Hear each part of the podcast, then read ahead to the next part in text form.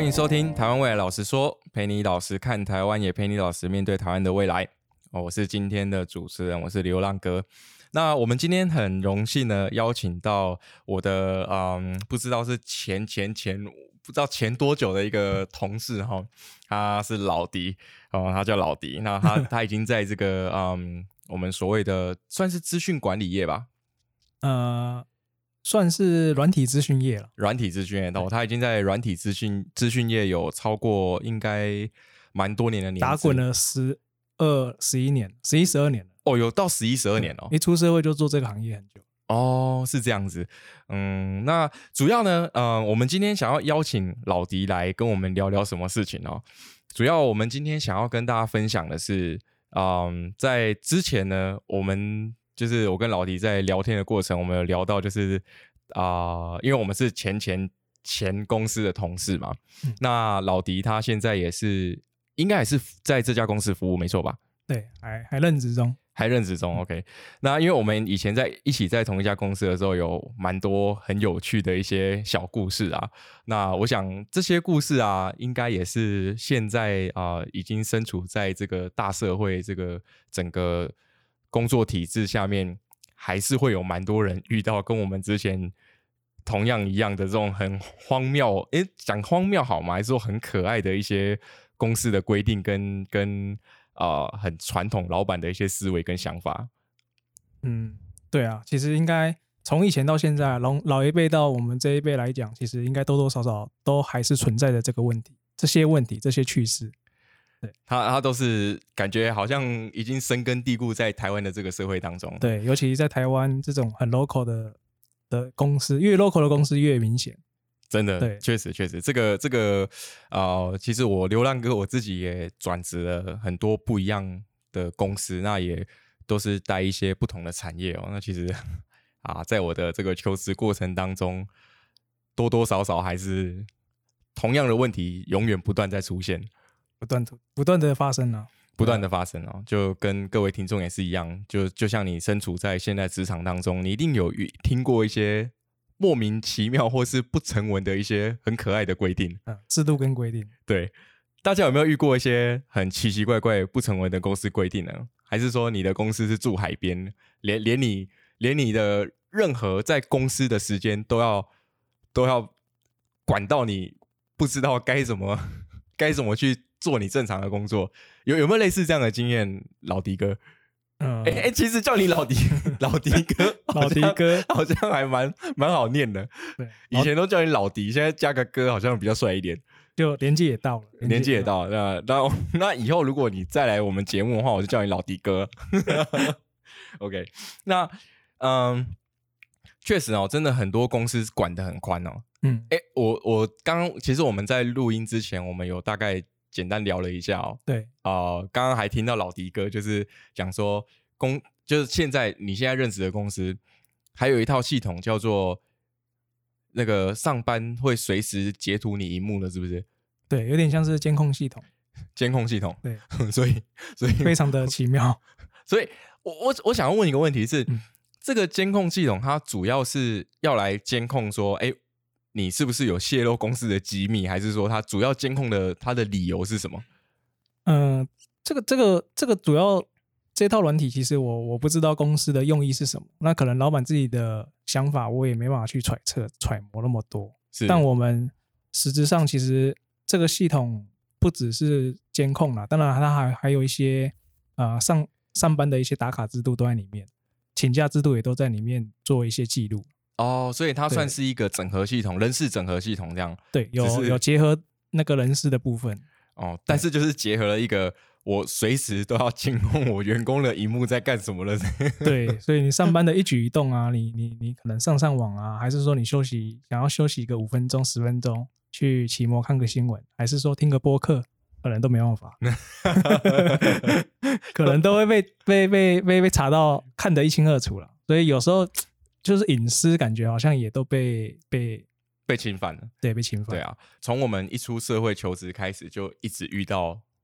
这种啊、这种事情，然后我们越来越觉得它司空见惯，然后就慢慢的莫名其妙，你的整个感觉就会深陷在里面。就哎，诶我公司这样做好像很正常，哎，公司这样的规定嗯，好像也很有道理，完全就不会把自己当成是一个总，就是不把自己当成是一个个人中心去去争取你该该有的权利，或者说你该有的隐私，甚至说你的福利。没有错，没有错。对，久而久之，就好像这些不成文规定都是成文的规定。对你说到一个重点，就是这些不成文的规定，透过时间的洗礼，它就会莫名其妙变成成文的规定。没有错，真的，这这这应该在整个台湾的工作体系下面，已经就就就刚我们上面讲的那四个字，就深根蒂固的这种惯老板的形态跟公司管理的模式，它都一直停滞在这个地方，没有办法前进了。是啊，对啊。其实我之前看过一个还蛮好笑的案例，就是呃，我针对我们想要今天要讲这个主题，就是说，嗯，你你进来这家公司之后，你的时间已经是被就老板会觉得说，我已经买你上班这个八小时，所以你这八小时就是要全力全心的为公司付出，你已经变成是公司的资产，你已经不再是个人了，就这种感觉，就是你已经把你的时间卖给卖给公司去了，对。对，那我之前看就是呃，针对这个主题，我上网就是也看了很多评论啊，或者说大家网友在讨论的一个，我看过一个最好笑，他是他说呃，他们公司如果要请病假，他必须要在前几天把病假请好。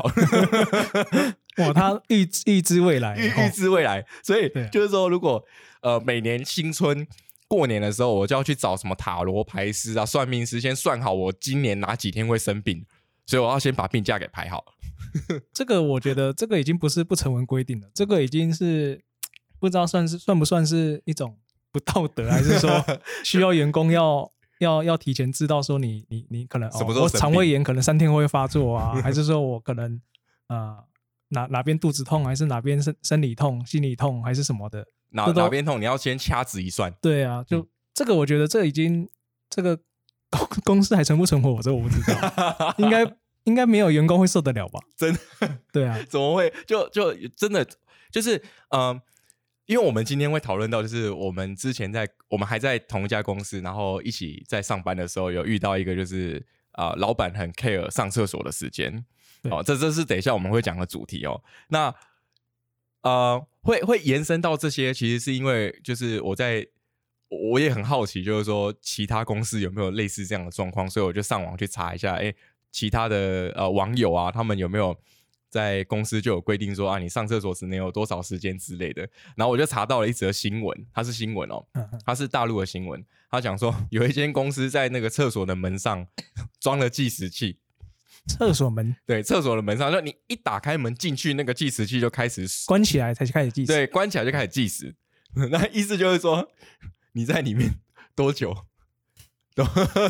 都外面的人就看得一清二楚，你知道？然后就装了计时器，就变成说你只能限制你自己在多久以内要结束你的上厕所的时间。哦，这其实莫名的压力也都来，就有点类似是公司在监督你，连连你上厕上厕所的时间都要监督你，不容许你偷走在公司的。一分一秒，你知道，这是很奇怪的，就很当然，台湾是还没有还没有这样子的装置跟跟还有有这样子的事情发生啊。不过就是说，哎，我想不到，呃，上班上厕所这个议题，其实不止我们 之之前的老板有在 care，其实全世界 好像华人社会还蛮多这种现象的哦。其实我觉得蛮多公司现在也也都有做这种像是定位的这种。大公司好像蛮多大公司，听听朋友讲，那边都是有蛮多大公司是做那种定位系统。那每个人手上都会有一个类似那种 GPS 的功能，嗯，然后去哦，可能会有个 monitor 监测你哦，在什么地方待太久，在什么地方待太久，在什么地方待做事情什么。当然包含厕所了。对啊，这个其实我不知道这些老板的心态是什么。也许当然有些老板会针对偷懒的员工去做一些比较 focus 的一些行为的记录。但是我觉得这些鸡毛比较对我来讲比较算鸡毛蒜皮。所谓鸡毛蒜皮，就是说他其实今天一个员工如果有偷懒的心态，他其实不会在厕所那边偷那个时间，他可能也会在其他地方偷。那你你只是针对一个厕所的议题去做一个防范的话，其实是不足。对，而且你这样相对的来说，你也是剥削了其他真正对，就是努力你上班的这些你你对那些努力嗯上班的人，其实他们的心态也会渐渐的被打击下来。就就是我们讲的消磨，对，就是你的心智斗志，就你原本来这家公司想要打拼努力的，结果就被这些奇奇怪怪的事情消磨掉你的热情了。对，就有有一句话就是这样说：防君子不防小人。有时候就是那种你防了，防防防防，最后变成是你在防君子，小人还是没有被防到这样。这这倒是真的啦。所以其实公司真的需要去规定到这么详细、这么严苛的标准来来去定义你在这公司的八小时一定要付出什么吗？这这其实也是一个，但是、啊但是其实我们有时候会换个角度想啊，就是其实如果我们也是在遇到这样的问题的时候，那当我们是老板的时候，我们会不会去 care 这些事情？对不对？就是有时候立场的不同立场不同，他可能在当下，他可能觉得这样是最好的防范方法，但是他没有去想到说，其实你觉得这个好，但是你也会因为这样的决定抹杀了一些真正在为公司努力付出，而且完全不计较任何鸡毛蒜皮小事的这些真的努力的员工。对啊，对啊，那刚刚那个议题就很好笑，就呃你进去上厕所，然后大家都知道，呃，如果说你进去上厕所超过了二十分钟，不，全公司都知道你便秘。对啊，然后下面有个留言，我觉得最好笑，他叫带薪拉屎，我我觉得这个超好笑。哎，对，刚刚老老迪哥有讲到一个是那个 GPS 的定位系统啊，确实我有听呃我的朋友，他就是因为他算是外务，就是常常都要去客户那边出差，是。他就是他们公司就有一个在外在外地打卡的系统，就是你人真的要到那边，然后 GPS 会定位你的资讯，然后你在那边打卡说哦，我今天有来这里是。报道这样子。嗯，对啊，就就是像这种，嗯，但我们要怎么去去 讲这些规定是好是坏，这就见仁见智，或者说看公司的规定是怎么样了。对啊、嗯，没有错。o k 那我们来进入一下今天的主题，就是呃，我跟老迪哥以前在同一家公司的时候遇到一些蛮好笑的事情哦，而且这个故事结束之后，因为呃，我跟老迪哥共事大概快有三年多的时间，哦，差不多三年。虽然我们不同部门啊，但是我们呃还就是因为我们都是属于很关心公司发展，然后希望公司可以越来越好，所以我们也在不管是下班时间啊，或者说呃有一起出差的时候，我们都会讨论希望怎么去建议公司啊，希望怎么样让公司更好的一些方案跟决策。没有错这样子，。对，所以我们当时就是有讨论了很多相关的议题，然后在讨论这些呃，我们眼光放得很远的时候，其实老板不一定会觉得 怎么说呢，就是不一定了解你在想表达的什么，或者是说他真正去了解你，你你心里是真的为公司好，或者是说为公司进步，他永远都不会去把你这个员工一心修好、一心一心想求好改变的一些方向去聆听进去。对，他就可能还是呃，像我们遇到状况是，老板可能就还是以他自己的想法，以他自己以他的出发点为主以他的出发点，然后以他惯有的这些旧呃思维，旧思维，还有他以前觉得这样子是成功的方法对。的这种用旧的啊、呃用以前的思维来解决现在的事情，对啊是。然后啊、呃就当然后面我离开了，可是老迪还是老迪哥还是继续在那公司服务。然后我们后面还有衍生蛮多，就是可以讲说接续前话的故事，可以来跟大家做分享哦。OK，那我们来进入我们今天的主题哦。薪水小偷啊，其实主题不是薪水小偷啦，但是我觉得整个总体的总结下来，嗯，以这个老板的角度来看，好像每个员工都是薪水小偷。对，很多尤其是惯老板或者是比较存在旧思维的老板，都会觉得每个员工都不够努力、不够认真，但往往其实就抹抹抹杀了那一些真正在努力的人。真的，真的对，因为像像我呃之后的工作是在外商公司，它其实就是嗯。蛮结果论的，你的过程都是顺畅的在进行，然后也没有什么太大的问题，或者是说有伤伤及到公司的利益的话，其实主管是不太管你的，就是反正我的结果是好的就好了。那结果是好的就好。之后呢，我们也有明确的奖金的制度，然后有明确的一个奖金的规范，你可以知道说你做了这个案子之后，你可以拿多少奖金。那就我所知啊，很多这种呃台湾的传统产业或是惯老板们，好像对于奖金制度这个事情是永远不不能被公开的秘密。呃，是啊，我觉得蛮多。其实我觉得先提到结果论来讲，其实就已经在蛮多老板面前，这个议题就已经不存在。很多时候，很多时候他们会觉得，呃，你做的事情过程中，其实他就会一直去去要求什么，或者是要求你额外做一些什么。所以往往那个结果论，可能每个行业不同吧，或者是说你可能是啊做业务的，可能真的比较倾向于结果论。嗯，对了解。因为像我们是做工程业的，啊，所以啊，它结果其实就是蛮一板一眼的，是就是 要么就好，要么就是不好。对对对对，所以它这个就比较容易去判别。但是当然，针对行业别的不同，也有不一样这种啊考考核或是这种奖金的制度。我就是希望透过这个节目来呼吁更多的台湾的这个企业朋友，或是已经在已经在经营公司的朋友，其实啊、奖金制度一定是能够使你的船越走，使你这艘船越走越远的一个很好的策略之一，因为大家才会因为有明确的奖励制度，然后才会更努力、更认真去做，而不是。当然啦，也是要看，也是要看员工啦，因为每个员工他的心态不一样，有些人可能就是我真的就是来打工的，对啊，所以就是针对这样的部分，其实也可以去做一些调整，让你的公司可以有更好的营运的模式。好，那针对这个薪薪水小偷的部分呢、我们今天就来聊一下，呃，我们以前还在同一家公司的时候，故事是这样子的哈，就是有一天，就是老板突然就是召集所有的员工到嗯会议室里面，然后我想说，哇，这个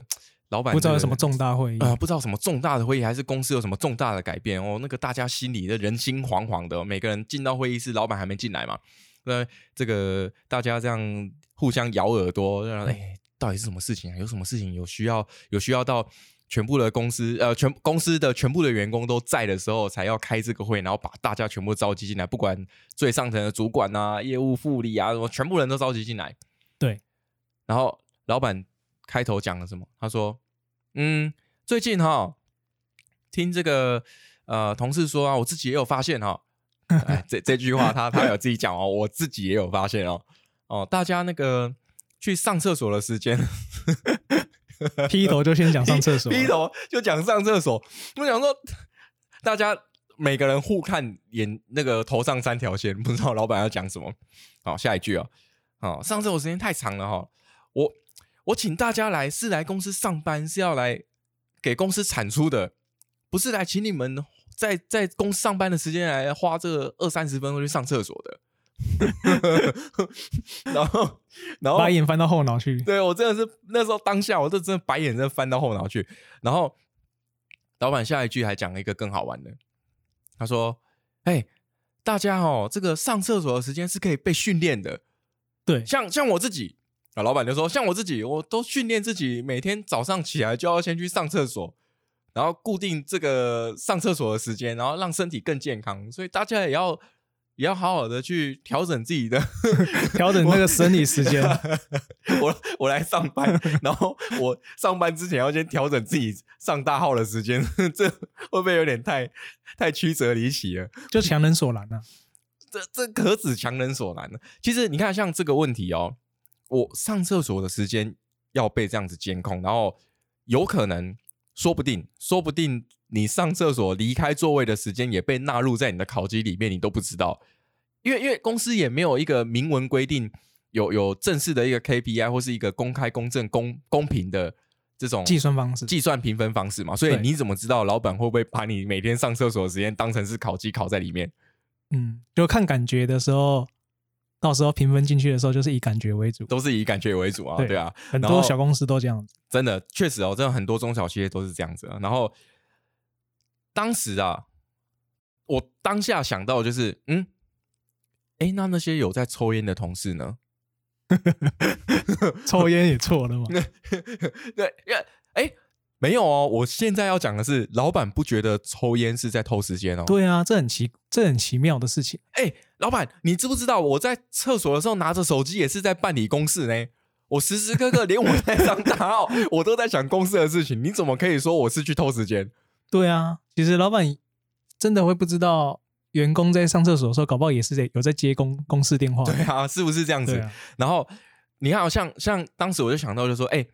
如果假设哦，这个呃有抽烟的同事，他一天要抽五支烟，一支烟走出去加点烟加抽烟加吸烟再加走回来，顺便上个厕所，给你个十分钟好不好？十分钟已经够快了吧？嗯嗯。他一天如果抽五支，哎，老板，我想请问一下他。一天偷了五十分钟在抽烟，我们一天去上个大号十分钟不可以吗？所以这个就是整个原则跟立场都没有在，都不是在一个健全健康的情形之下就来讨论这个议题。那我我不知道有有哪些员工可以信服你你这样子管理模式。对，而且其实这提到一点是，其实像我们呃，我们以这种。白领、蓝领阶级的的员工来看呢，其实我们我们是没有休息时间的。所谓没有休息时间，就是说我们没有一个明文的规定时间。像很多公司可能啊，我们以作业员为主的话，他可能是啊十点半会休息十分钟、二十分钟。哦，你说那种产线上的？对对对。那因为我们是这种坐办公室的嘛，所以可能它就是一些责任制的的体系。哦，对，说到对啊，所以我们我们过程中可能九点到十二点，你说。倒个水，喝个咖啡，其实我们也没有太多的休息时间，反而去跟我们计较这些啊微不足道的一些鸡毛蒜皮的上厕所的议题。这这个生理需求是每个人都都有的，然后还要我们调整说跟他老板啊跟老板一样是九点前来公司就先上厕所，这个每个人生理时钟又不一样，难道大家大姨妈都一样时间吗？对我我还要再讲到一个是，我我还想要再提到一点是。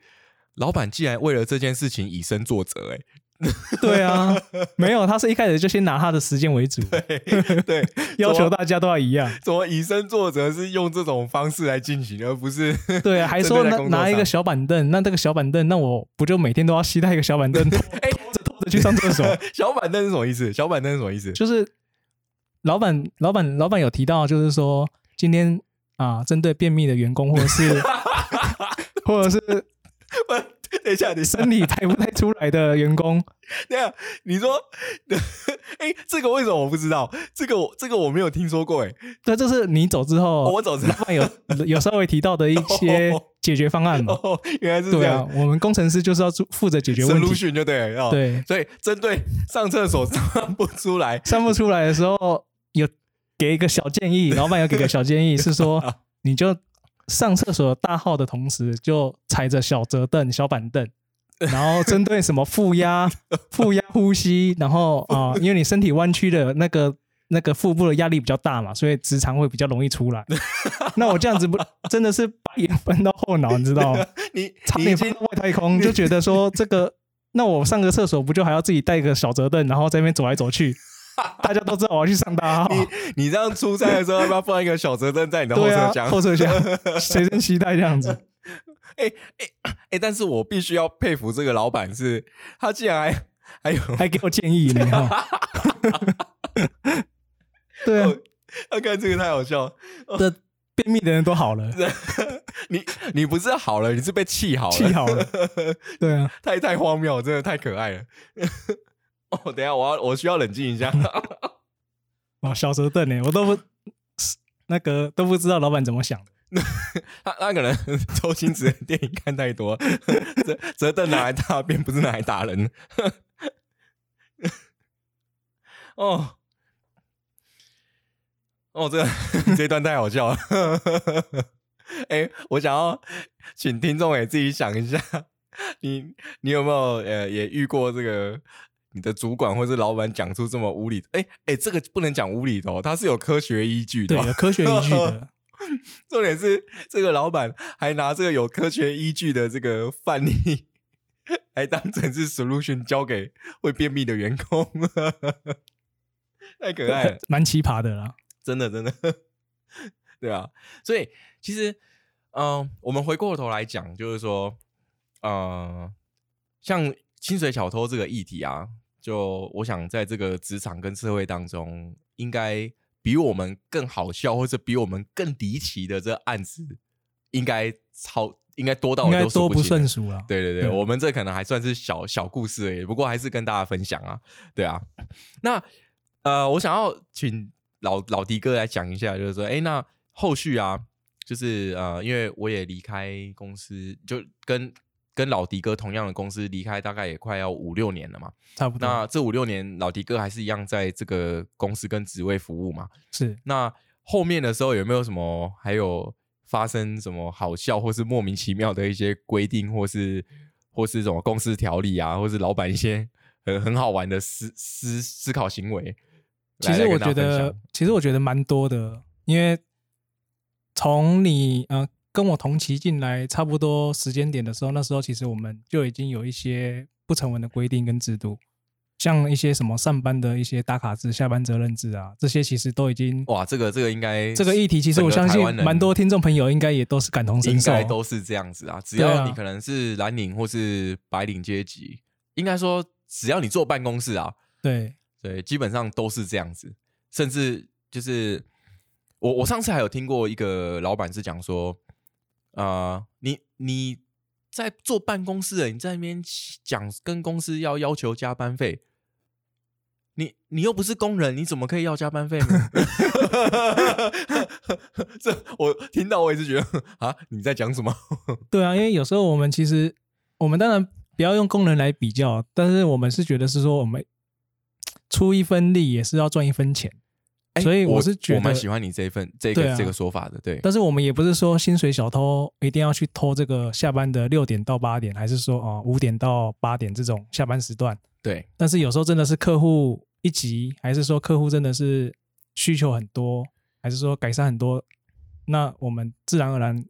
一定会遇到加班。那加班的部分，其实有时候下班责任制对我们来讲就是一种，呃，有点像是无形的一种疲累了。对，无形的疲累也是压力，因为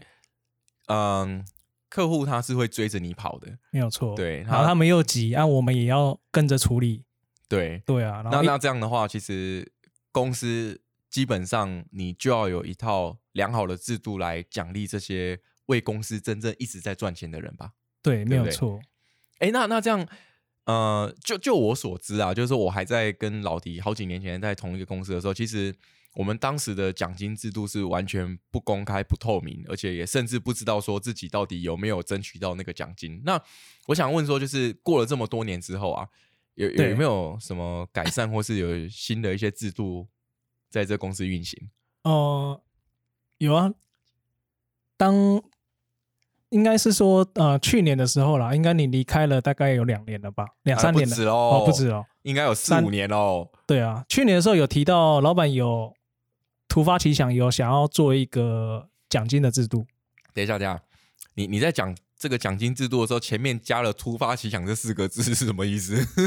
呃，这个我就不知道，因为我觉得它也是一个尾牙的情况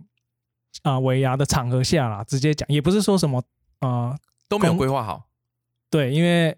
在这个奖金奖金制 制度啊，从二零二零年到现在，其实都还没发放。难怪你会说突发奇想。对，因为这个制度其实我是觉得，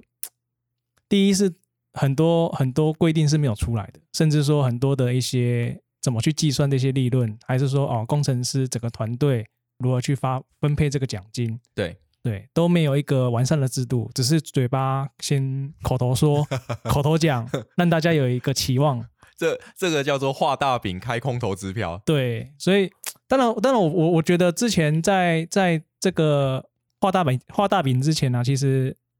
我不知道有些员工是不是有拿到奖金啊？就是说，在没有奖金制度的情况下，所以是不公开也不透明的。对嗯，其实我我还蛮嗯、也不能说喜欢啊，就是说针对像这种防重的部分啊，他们都是公开公公开透明的奖金制度，然后用这个奖金制度去激励其他可能没有拿到太多奖金的这其他的员工，让他们就是更努力往他们想要的想要得到的东西去去迈进。对，那你当你有一个目标的时候，你就会，呃，讲奋不不顾身有点怪，就是你会很积极、很极力的，你会比较有比较有奋斗的冲劲对，有冲劲、有奋斗的感觉去去争取嘛。对那相对来说，你你的争取，你的呃积极的态度，就会当然就会影响到公司的发展发展跟业绩。没有错。所以其实良好的一个制度，良好的一个奖励制度，其实是我觉得在不管是在哪一个国家 或是哪一个社会体系的职场下面，都必须要有的。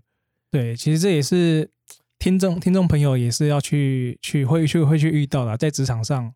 难难免免可能也会有这些议题存在。对，真的，那哎、我我跟大家分享一个，就是大概二十年前的时候啊，我老爸是开那种货车十吨半的货车哦，那蛮厉害的。十吨半的货车，他当时的其实他当时那时候经济起飞，他薪水是蛮高的。是，他薪水高以外，如果是去在一些比较特殊案件的，或是说那种呃海关什么走私要销毁这种案件啊，嗯，通常公司都会另外再发奖金。那不错哎。对啊，你我连当卡车司机都有明确的奖金制度了，我既然现在在一般公司，大家当上班族这种蓝领阶级，却却什么都没有，你不觉得这是一个很奇怪的现象？呃，对，如果这个我我是觉得这个如果是在新成立的公司来讲，其实我是觉得是可以去去做体谅的。但是其实公司营运，我相信也十几二十年了，却没有一个完完善的制度，对我来讲其实蛮失望的。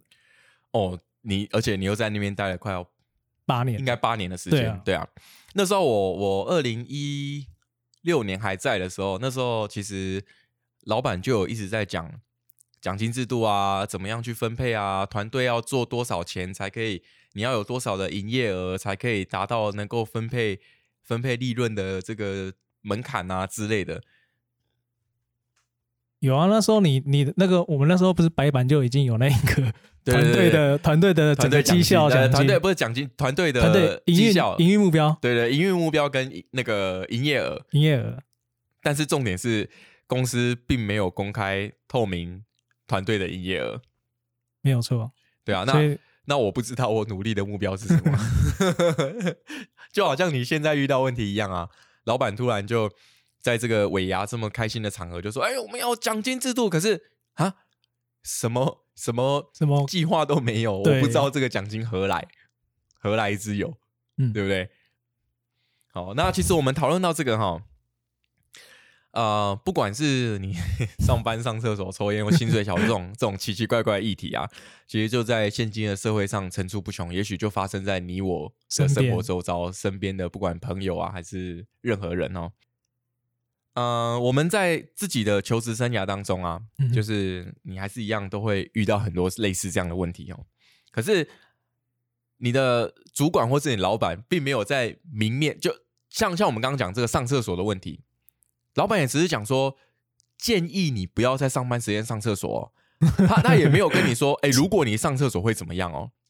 他就等于说是我明面上面警告你，但是我并没有跟你说，哦，你这样的行为会导致你的绩效或什么变差或不好。对，但是老板往往都会把仁义道德的这个标准放在评分的第一位。我相信是有的了。对啊，对啊所以嗯，我们相比之下哦，你你就会觉得说，哎，那那我到底啊，其实其实讲一句老实的，就是我们台湾未来老师说嘛，你嗯你来上班到底是来学，你到底是来做人的，还是来帮公司产出的？对啊，是这个不是这样？对啊。哦，那其实就就以我们身为员工来说，嗯上厕所就生理需求，然后顺便让自己脑袋清醒一点。其实这个就在透过这样子的解放的过程，让自己可以恢更复到。对，可以舒服顺就舒畅一点，然后可以让自己回到更好的工作状态，这样不好吗？对啊，因为其实有时候就是你往往又给予这些明明零碎的时间是让我们休息的、释放压力的地方，释放压力，但是你却往往又在给予压力。对，就变成压力就是成一直叠叠叠叠上去我我连生理需求上个厕所都要有压力，然后我不懂我要怎么去克服在工作上的压力。对不对？好，那其实我们再回归到更源头去探讨，就是说，其实主要就是因为我们面对这个事情的角度以及想法，还有预设立场的不同，嗯，所以你就会有不同的见解跟思维啊。那当我们身为员工的时候，可能会觉得啊，大家会讥讥笑，你知道吗？啊，这公司怎么这样啊？这公司什么奇怪的规定啊？嗯只就就有这样的想法嘛。那如果未来我们成为是几星的老板呢？我们自己当老板呢？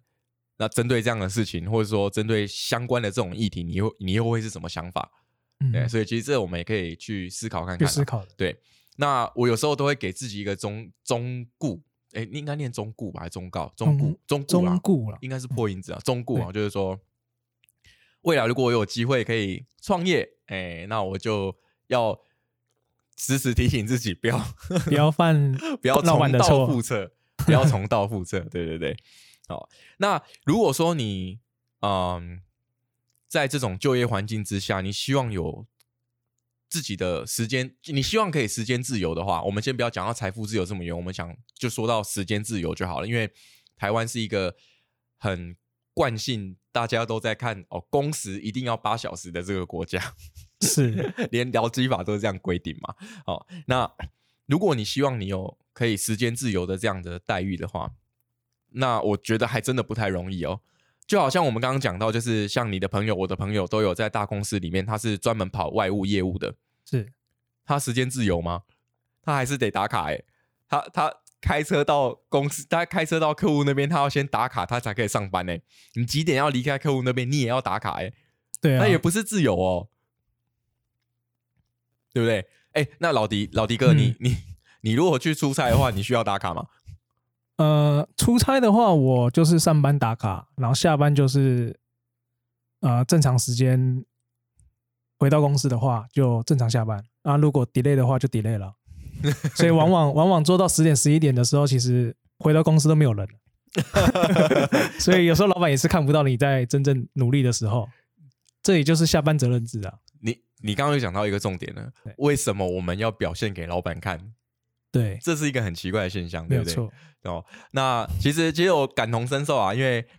啊、呃我们以前在同一家公司的时候，我我真的也常常都是在客户那边出差到十点十一点晚上哦，晚上十点十一点从新竹再开车杀回来台北。对对啊，当时啊，当时我们那时候案件比较多的时候，你回到家都一点了吧？差不多啊，因为我还要从台北再回基隆啊。哇，这很辛苦。对啊，就这真的是很辛苦啊。嗯可是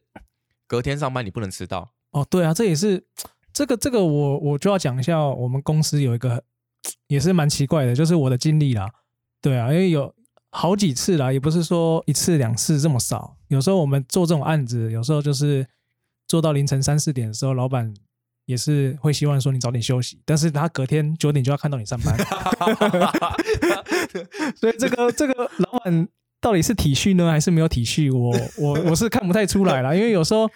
就做到三四点，然后第一是加班费不是会不会给还不知道，但是他隔天九点就要看到你出现在他面前，其实这个 这个这个这逻辑还蛮奇怪。对啊就是你加班费给都没给，然后你还要要求正常上班，真的是对，所以这个薪水小偷的议题是在老板身上还是在员工身上？有时候这个好好的去思考，又是个另外一个议题了。哎、你这个你这个议题，你你刚刚讲的这个主题，反而是更更贴近我们的生活哦、对不对？对啊，就像我们刚刚提到，就是说，如果你希望可以时间自由，你希望可以就是啊、呃当自己的主人，是。针对工作啊，针对工作，嗯那我还说实在，真的不容易啊哈嗯。那不如啊，有时候你可以用你的双脚来做选择。也许，也许你离开，或者说，也许你再去找新的、新的其他的开始，你会遇到更好的伯乐，会有人，也许有更有更多人欣赏你啊，或者说，甚至创业也有可能是你其他选择的道路之一。对，如果你是希望可以有时间自由，老实说，在台湾的这种传统产业里面，你想要时间自由，真的太困难了，对，不容易，不容易，真的不容易。对对啊，OK，那我想我们来聊一下，就是说，啊、我我知道老迪老迪哥哈、他除了本业，然后他做这个资讯工程师，还嗯，这算是在公司里面第一把交椅啊。不敢说，不敢说。对，那他也做过很多蛮大型，而且是那种客户还蛮大的公司这种案件，那种整整这个系统导入的部分哦。其实老迪哥还不止这样的专业哦，对不对？你要不要分享一下？就是除了本业以外，你有没有在在做一些副业啊，或是一些理财投资的部分，来让自己的呃生活可以过得更好？呃，我这边可以分享我自己。其实我们讲这个这个名词叫做什么斜杠人生嘛，斜杠副业了。斜杠副业，斜杠就是跟你最近比较有名的词嘛。对对，跟你跟你的本业不太相关的。对，就是做你的一些技能的额外学习，嗯，延伸这样。那我想呼应一下，其实这个这也是我我常常跟不管是新人还是其他朋友朋友圈的一些聊天的时候，都会提到是说，其实公司。呃，一个公司，他如果真的是一直在乎你的一些什么上厕所啊，还是说什么薪水小偷啊，甚至说在乎你的一些行为啊，琐碎的事情，对，那倒不如就是正常的上下班，就好好的做一个学习的一个角度，当然可以做一个跳板啦。所以跟一些听众朋友分享是说，当然学习过程很重要，因为不是每一个新人哦，到一个公司来讲就已经会所有的技能，当然我们也可以趁机学会所有技能，做一个适当的跳板。对，那当然上下班的时间，其实对我来讲，公司如果真的是没有对你的付出有所看到的话，其实你也不用这么的拘束于在责任制的方面。对啊，所以是下班的时候，可能可以去学学一些，不管是经营一些社交，还是说一些啊一些其他的技能学习啊，都是很重要的。那当然领域以外的，对，在自己领域的去做一些开发，甚至说做一些呃。呃，本职以外的学习，嗯，对。那我自己其实也也在过程中，其实做了蛮多副业的一些投资啦，像一些呃，做一些副业的保险啊，甚至说玩一些啊股票。哦，有在投资股票，其实蛮多人都会都会跟着去看，跟着去玩啦。是是，对对对，其实应该应该，你这边应该也也也有玩一些股票吧？哎，其实我对股票一窍不通啊。对啊，其实就是针对一些一些投资要去做了。对啊，还是要有理财的规划。那本身我自己也是一些像那个软体软体业的嘛，系统业的。其实我自己也接一些 case。哦。对啊，就是透过自己本职学到的东西去做一些延伸的发展。哦。其实这个不止我们的系统软体业，其实很多产业类别都可以做这种自己的发展，做延伸。对啊，就是不要限制自己的发展啊。其实。嗯，每个人都可以多面向的去发展，不一定是你永远都要被拘束在一个你认为嗯比较适合你或者比较安逸的这种职业上面。对，没有错。啊，像啊，像像流浪哥自己也是，我也是算是啊设计的工程师嘛，三 D 设计的，就后面也是转转转变成在做。卖家具啊，做行销啊，卖电器啊。但是你自己不是有接一些绘图的一些 case？有有，之前之前还有在做的时候，我有接一些啊绘绘图专专呃绘图那一方面的一些案件啊。对对啊，那其实只要你跟公司不冲突，不要有一些利益冲突，利益冲突啦，不要跟公司有一些利益冲突的话，其实有些时候相信自己的能力，其实也是一个很好的。很好的一个发展的方向，然后也可以给自己更多的自信，对啊，人脉经营是一个很重要的课题啊，所以，嗯，大家也可以不同的管道，不同的管道，然后去认识更多人，然后可以让你自己的发展可以更多面向。对，对啊。OK，好，那我想啊，我们的听众朋友们啊，你有遇过这种？住住海边的公司吗？管很宽的公司吗？对啊，还是说你有很多呃让人啼笑皆非的一些规定啊，或是一些故事啊？哦，那如果有的话，你也可以到我们的 IG 来留言分享给我们，说不定我们下次可以用你的主题 来来来跟听众朋友一起连线趣味分享一下哦。哦，那如果下次呃下次的话，我们也会再邀请各行各业的一些精英啊朋友们来分享一些在台湾的。求就是求职生涯的一些故事啊，好，那就我们在这个台湾就业的一个环境跟经验来说啊，嗯，我们这样讲哈，就是台湾公司其实它还是一直被旧有的一些伦理给绑制住啊，例如说像人情啊、道德啊，还还甚至还管到你的家教。哦，这倒有。对对对，就是有一些公司啊，他特别在乎这些事情。对，那呃，就我自己在外商公司，然后也有很多朋友在外商公司来说，其实这些东西，当然，当然我们也可以说，外商公司可能像像美国的公司，他们就比较势利一点，就是呃做事很直接，然后也。不管什么人情不人情的，好就是好，不好就是不好。对，没有错，有好有坏啦，有好有坏。好，那到底呢？我们在职场上啊，你是价值观比较重要呢，还是人情义理比较重要？这个这个其实我也讲，我也我也讲不清楚，到底在台湾这样的求职环境，到底哪一个重要？对，但是我这边。比较倾向于台湾的老板都属于人情派，人人情派，对，因为我我自己可以分享是说，像像我在我在我这个职场，在我这个圈子里面，其实呃很多很多工程师其实犯了很多错误，还是说哦不小心啊出了一个包，其实老板都可以做原谅，甚至说老板也会请另外一个人或者是另外一个团队去去 support，睁一只眼闭一只眼，对，睁一只眼闭一只眼，然后回来的时候也不会有惩罚，所以。有时候奖惩制度奖奖惩奖惩就是有奖励就是有惩罚，所以他对嗯他对另另外就是出包的那一位同事或那一个团队其实就不会有任何的一些处罚的处罚的条例，所以这个在台湾其实蛮常见的。对，其实，在台湾就是要么有奖没有惩，要么有惩没有奖。对，我我真的是很多公司都是这样子，但是呃，就我所知，外商公司他们奖惩。分明，非常分明，非常分明，尤其是在美国非常势利。对，真的，对，像像哦，我带过外商公司，就是如果你真的案件有出包啊，他会一层一层的去检视错误在哪个地方，没有错。然后就在你的，我我们是走 OKR 的制度啦，哦，就是呃，算是个个人绩效这个部分，我们是走 OKR 的。那呃，如果是 KPI，我就不太懂 KPI，但是我们 OKR 的部分，只要你有犯错，检讨报告上面有你的错，那恭喜你，你就是。你你就会在你的下一季度